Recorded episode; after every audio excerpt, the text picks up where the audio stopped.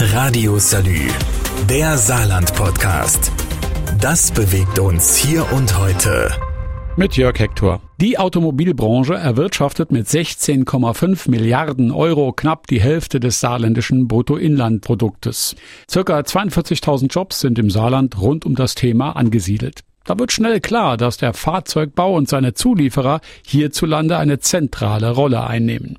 Aber die Branche verändert sich und Faktoren, die damit erstmal gar nichts zu tun haben, wie Brexit, Corona, Lieferkettenverzögerung und Ukraine-Krieg, diese Faktoren verstärken und beschleunigen die Auswirkungen der Veränderung. Das, was von der saarländischen Automobilindustrie an Veränderungen gefordert ist, muss also schneller vonstatten gehen, als es noch vor einigen Jahren geplant war.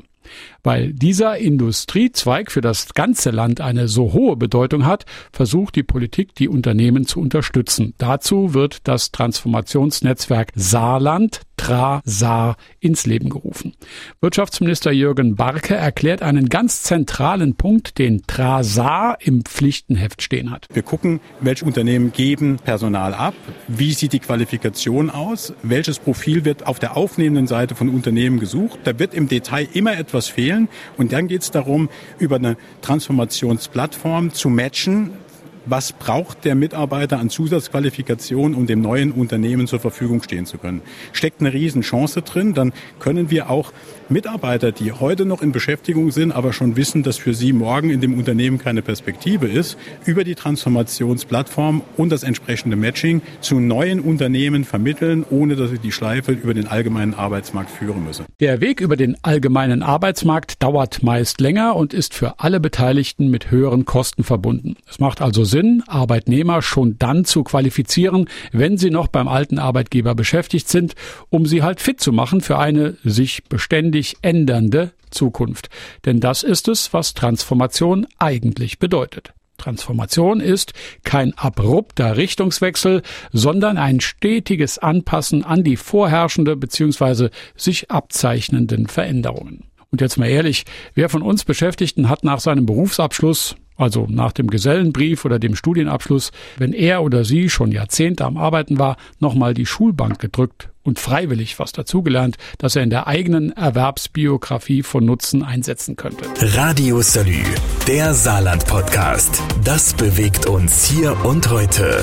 Täglich neu.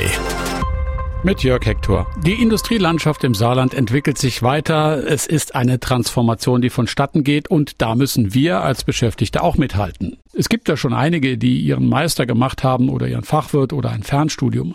Aber das ist eben nicht die große Masse derer, die aktuell von der Transformation der Wirtschaft bedroht sind. Fortbildung hilft dabei, die Fähigkeiten und Fertigkeiten im bestehenden Arbeitsleben auszuweiten oder zu vertiefen. Weiterbildung erweitert die beruflichen Qualifikationen, um eventuell im selben Job eine höhere Funktion zu übernehmen oder in einem anderen Unternehmen eine neue Stelle zu besetzen. Klar ist aber immer, das ist Sache des Arbeitnehmers, sagt Wirtschaftsminister Jürgen Barke. Der Arbeitnehmer ist im Grunde genommen frei, ob er sich weiter qualifiziert oder nicht, aber er muss wissen, dass seine persönliche und berufliche Zukunft davon abhängt, ein hinreichendes Qualifizierungsniveau zu haben.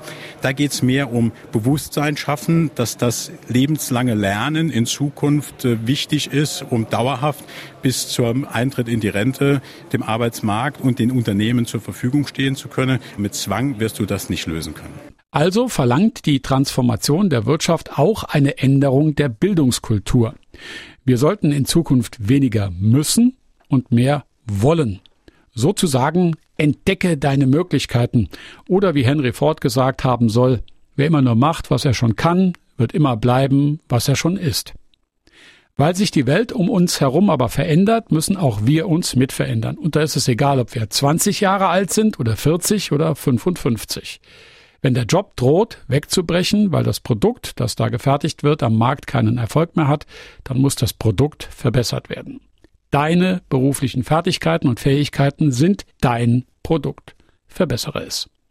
Was für die Beschäftigten wichtig ist, gilt aber genauso auch für die Unternehmen.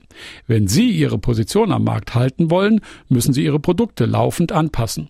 Tun sie das nicht, werden sie vom Markt verdrängt. Auch hier gibt Ford ein Beispiel, leider das des Spätstarters. Das Thema Elektromobilität war im Konzern deutlich später angenommen worden als bei anderen Herstellern. Auf dem Markt gibt es für sowas nun mal schnell die Quittung. Dummerweise zahlen diese Quittung auch die Beschäftigten.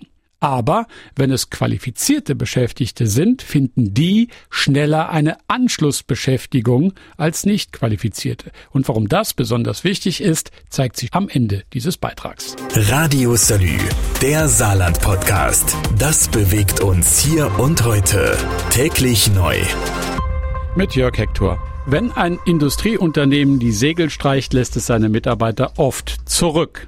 Die hoffen dann auf eine Abfindung. Eine Qualifikation wäre aber eigentlich besser. Abfindungen können eine gute Sache sein, wenn der Betroffene unmittelbar ohne einen einzigen Tag Arbeitslosigkeit eine Anschlussbeschäftigung findet. Ansonsten freut sich der Staat über die zusätzlichen Steuereinnahmen und das Arbeitsamt zahlt auch erst aus eigener Kasse, wenn die Abfindung aufgebraucht ist. Und dann ist aus den Hunderttausenden Euro Abfindung am Ende eine klägliche Summe geworden, die keinesfalls ausreicht, um sich das kommende Jahr über Wasser zu halten, bis Hartz IV übernimmt. Deshalb ist es so wichtig, Qualifizierungen mitzubringen und auch mitzunehmen. Unterm Strich heißt das, Qualifikation von Arbeitnehmern ist ein wichtiger Meilenstein, um das Saarland auch als Wirtschaftsstandort und insbesondere als Industriestandort zu halten. Stetige Qualifikation von Arbeitnehmern ist demnach der Auftrag, den Politik, Kammern und Verbände sowie Gewerkschaften annehmen müssen, um eine funktionierende Wirtschaftslandschaft zu ermöglichen. Sich zu qualifizieren ist demnach Aufgabe der Saarländer, die in ihrem Land gut und gerne leben wollen. Das macht das Thema Bildung zu dem Punkt an der Saar und darüber hinaus, denn Transformation ist kein rein saarländisches Problem. Da fällt mir gerade ein, wenn Bildung insgesamt, berufliche Fort- und Weiterbildung im Besonderen, so zentral wichtig sind, dann könnte es doch auch zu so etwas wie einer Bildungsindustrie made in Saarland kommen. Ein breites, aber doch spezifisch abgeschichtetes Angebot, das Bildungsanbieter vorhalten, von unterschiedlichsten Konzernen, Unternehmensverbänden und Gewerkschaften nach Qualifikationsbedingungen und Anspruch zusammengestellt, durch Hochschulen geprüft und von den Kammern mit Prüfungsordnungen und Abschlusszertifikaten versehen, gebündelt auf entsprechenden zugangskontrollierten und passwortgeschützten Servern gelagert und von der Politik, zumindest anfangs, finanziert. So dass es heißt, wenn du in deinem Konzern entsprechendes Fachwissen brauchst, führt am Saarland als Schulungsort kein Weg vorbei. Und sei es nur virtuell. Okay, da geht vielleicht eine Vision mit mir durch, aber wie heißt es so schön, Großes entsteht immer im Kleinen. Und wer sagt eigentlich, dass wir als Industrieland nicht auch eine solche Industrie aufbauen können, auch wenn die vermutlich nie zigtausende Menschen beschäftigt, am Ende aber doch über Lizenzen viel Geld ins Land bringen könnte. Radio Salü, der Saarland-Podcast. Jeden Tag neu, auch auf salü.de und überall, wo es Podcasts gibt.